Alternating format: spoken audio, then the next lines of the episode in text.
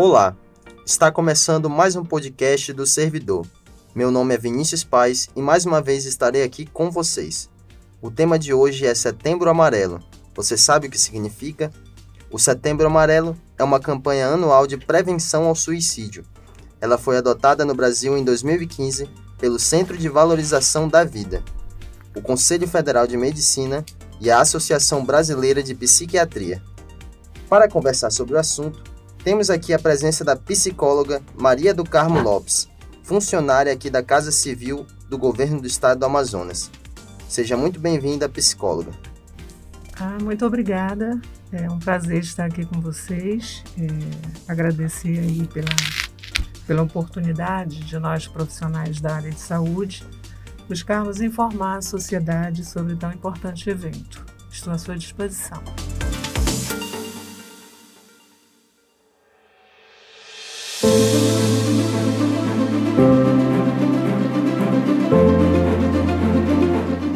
10 de setembro foi celebrado o Dia Mundial da Prevenção ao Suicídio.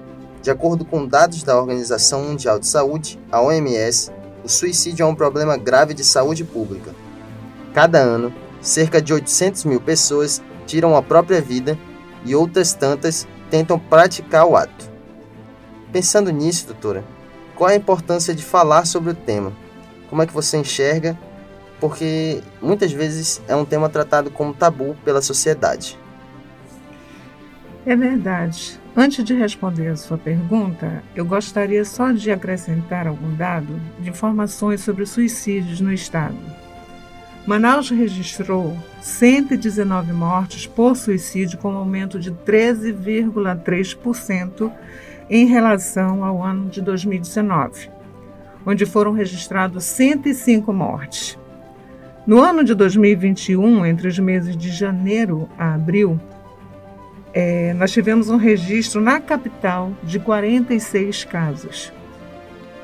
Ao todo, entre os anos de 2019 e 2021, foram registrados na capital 270 suicídios e no interior apresenta um quantitativo de 79 mortes. Você imagina, juntar tudo isso em três anos, nós tivemos aqui 349 mortes. Isto é preocupante. E a maioria jovem, entre 15 e 29 anos. Isso é um dado alarmante, né? Com relação aí às 800 mil pessoas morrendo ao ano no mundo em decorrência do suicídio. Agora, com relação à resposta, falar da importância do tema é falar sobre dar o significado da vida a essas pessoas, não é? É ajudar a salvar vidas, é construir novas possibilidades para dar continuidade à vida, é respeitar o sofrimento dessa pessoa, respeitar o sofrimento do outro. Com relação ao tabu, é, se dá pela falta de conhecimento. Quebra-se tabus quando a gente adquire conhecimento, quando a gente discute as causas, quando a gente tem a informação em mãos. A quebra do tabu se dá pela, ah, pelo conhecimento, pelo desenvolvimento de informações, adquirir informações, e isso é importante, é o que nós estamos fazendo aqui hoje. Certo, doutor. E pensando nesses tempos de pandemia, né, o tema se torna ainda mais relevante. Mas outra coisa que a gente estava é, conversando antes de fazer o podcast era sobre a escuta psicológica, né? Hum, a questão da escuta psicológica por vezes, além da questão do sofrimento, é, tem o desconhecer sobre o processo de cuidado da saúde mental, né? Perfeito. As pessoas desconhecem essa questão da escuta. Uhum. Você pode explicar um pouquinho como é que funciona essa, esse auxílio para essas pessoas que estão em busca dessa ajuda, Isso. não é? Bom, o primeiro passo é estar frente ali com o paciente, não é? A gente receber, acolher esse paciente. Ou seja, buscar estar no lugar do paciente, na esperança que ele mesmo seja capaz de se reconhecer e reconhecer as possibilidades que ele tem de viver bem, de procurar questionar-se quem sou eu, como sou eu, como lido com isso, por que, que eu estou assim, se eu posso ser uma pessoa feliz, viver saudavelmente, né? para que ele possa perceber que ele tem a capacidade de superar problemas. Possibilitar a esse paciente o seu autoconhecimento também, não é?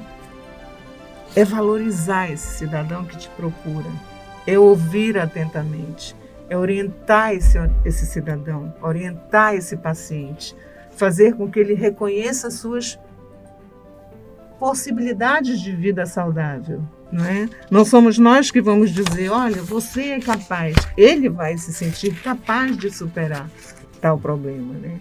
É importante dizer aqui também que tem certos casos em que nós temos que conversar com o paciente sobre o sigilo. Eles têm muita vergonha disso, né?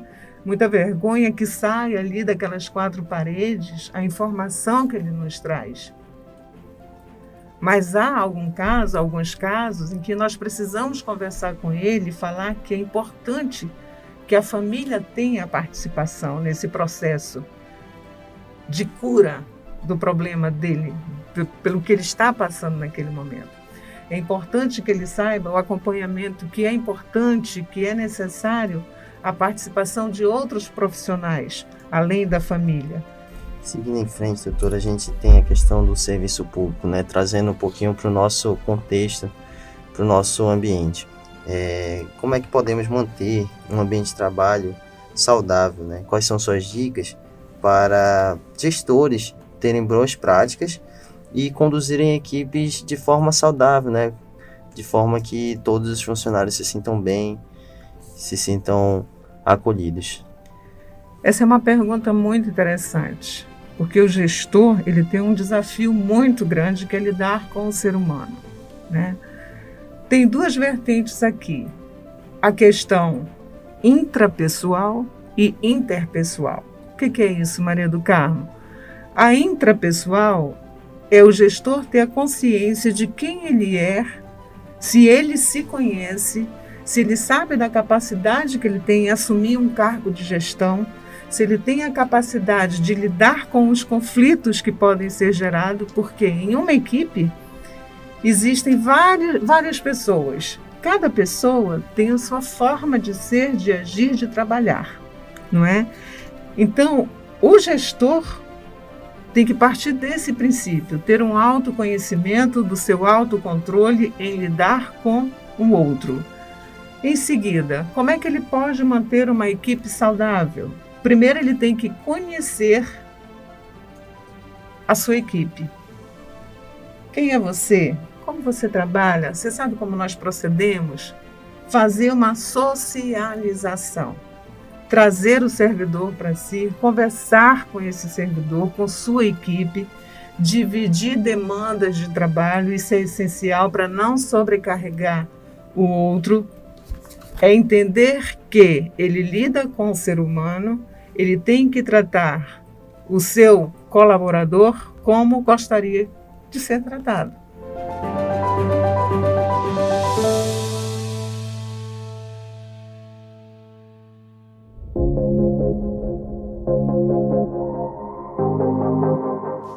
Independentemente de cargos, independentemente de cargos, as relações interpessoais têm que funcionar. O respeito ao outro, a ajuda ao outro, conhecer o outro. Quantas e quantas vezes um colega tentou um suicídio e você nem se dava conta que ele estava ali com algum tipo de problema? Porque você não conhece. Se você chegar com um outro, oi, eu sou Vinícius. Oi, Maria do Carmo, como você está? Puxa, Vinícius, hoje não estou bem. É só uma, um exemplo muito básico. Mas o que aconteceu, Maria do Carmo? Muitas vezes nós nem sabemos onde o outro colega mora. E se acontecer algum caso, a gente não sabe onde procurar o colega. Não é verdade? Então você precisa conhecer, conversar, participar, se abrir. E principalmente aqueles colegas que têm muitas dificuldades de relacionamento. Procurar envolvê-lo então, a primeira coisa que o gestor deve fazer é conhecer sua equipe.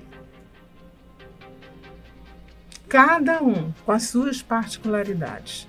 Respeitar a opinião, respeitar as divergências, Deu conflito, reúne a equipe. O que está acontecendo, gente? Vamos conversar aqui um pouquinho?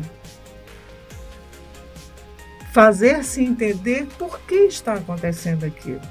É uma, uma missão difícil,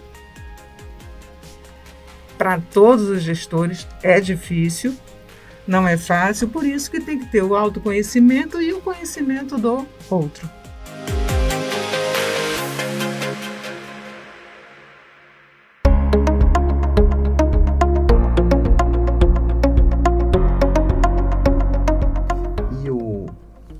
Servidor, né? É, considerando que a saúde mental ela é uma uma prioridade, né? Algo essencial para a pessoa fazer um bom trabalho, para o servidor desempenhar bem a função que ele se encontra. E também para estar bem consigo, né? Estar bem com a sociedade. É, como é que esse servidor ele pode agir ou recorrer em um momento que ele não está se sentindo bem, que ele precisa de ajuda é, dentro do ambiente de trabalho. Né? Uhum. Aqui meios ele pode procurar. Recorrer, não é? Isso. Certo. Olha, muitas vezes há muita resistência do próprio servidor. Do próprio servidor, né? Eu vou só dar um exemplo aqui. Nós, aqui no Serviço Social da sede do governo, nós temos um projeto voltado para a saúde mental do servidor. Então, muitas vezes há uma resistência do próprio servidor em fazer esse acompanhamento pela falta de informação, pela vergonha, não é? Então, esse é o nosso projeto da sede do governo, assim como eu sei também que outras secretarias têm um projeto voltado para a saúde mental, Sim. não é? É importante que esse servidor se disponibilize, esteja querendo também é, é, se autoajudar, né? se ajudar, em busca dessa ajuda. É... Como procurar, Maria do Carmo? Dependendo muito da resistência, nós temos que buscar isso nós temos que buscar ajuda para esse servidor.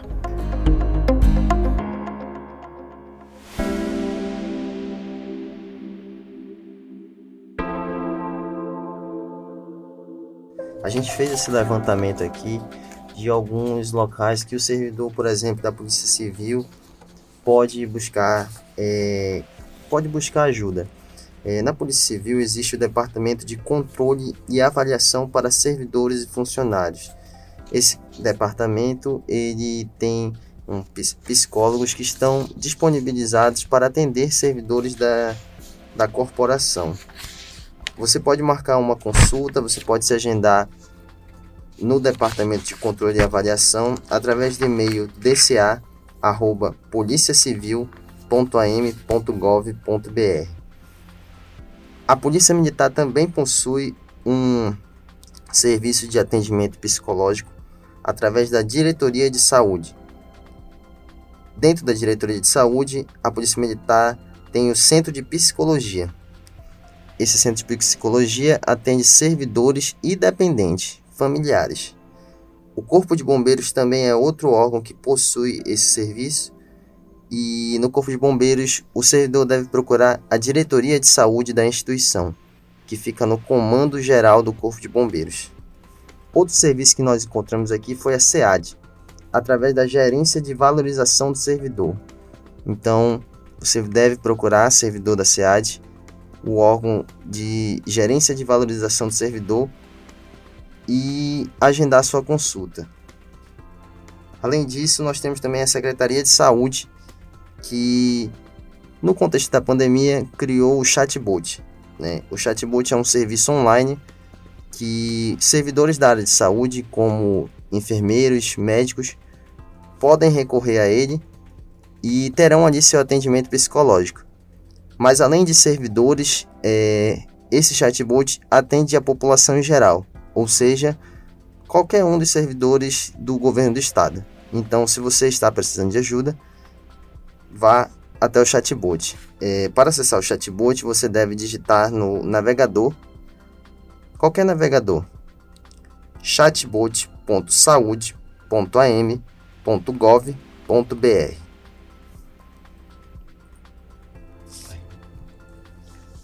Para você ver quantas possibilidades o governo disponibiliza ao servidor, não é? Nós temos que aproveitar melhor essas ferramentas que são disponibilizadas, não é? Sim. É, importante, né, que é, procura ajuda, né? Essa questão da procura da ajuda, eu acho que é algo vital é, na questão de, de uma pessoa que está passando por essas dificuldades, certo? Exatamente. É, é, quando a gente fala, gente, em, em, numa questão tão delicada como é o suicídio, né? É, a gente tem que se voltar para a gente. Saber que a gente pode ajudar, né? de que forma a gente pode utilizar toda essa, essa estrutura que está sendo oferecida para nós. Né? É, eu fico imaginando as pessoas que não têm acesso à informação. O índice maior de suicídio se dá em pessoas de classe mais baixa e média. Né? E principalmente dos, o índice maior da, de jovens, entre 15 a 29 anos. Por que não se busca? A, a sociedade hoje ela é muito ela se retrai com relação ao outro. Ouvir com atenção e conversar com a pessoa abertamente é fundamental. Por que não conversar sobre isso? Por que não acolher essa pessoa que tanto sofre? Eu costumo dizer que o maior sofrimento de um ser humano é o sofrimento psíquico. Por quê? Porque se a gente tem uma dor de cabeça, a gente toma um analgésico. Se a gente tem um problema que tem que fazer uma cirurgia, você faz a cirurgia, se cura daquilo, passa a sua dor. Mas o sofrimento psíquico, só você pode se ajudar. Você ser capaz de superar ali com o apoio de profissionais você consegue superar. Procure ajuda e procure ajudar-se, né? Ouça, acolha, não julgue. Essa foi nossa entrevista com a doutora psicóloga Maria do Carmo. Psicóloga, muito obrigado pela participação, muito obrigado pela colaboração aqui no podcast Servidor. E Seja muito bem-vinda para estar retornando aqui tantas e quantas vezes for necessário. Eu fico muito grata pela oportunidade e estou pronta e disponível a colaborar com todos vocês. Obrigada. Perfeito. Então, fica para você servidor a mensagem, né? Tem várias formas de você procurar ajuda, se você está passando por alguma dificuldade, né? Então, não tenha medo, né? Você pode procurar ajuda em qualquer local é, ao longo desse podcast, a gente listou vários locais que você pode é, se informar. Chega mais uma vez ao fim né, o nosso podcast do servidor, né, e a mensagem que fica no final é que você não está sozinho. Qualquer coisa, qualquer situação, você também pode ligar para a Central de Valorização da Vida através do 188. Né? Não tenha medo, você vai ser atendido por um profissional que vai lhe escutar e vai lhe entender.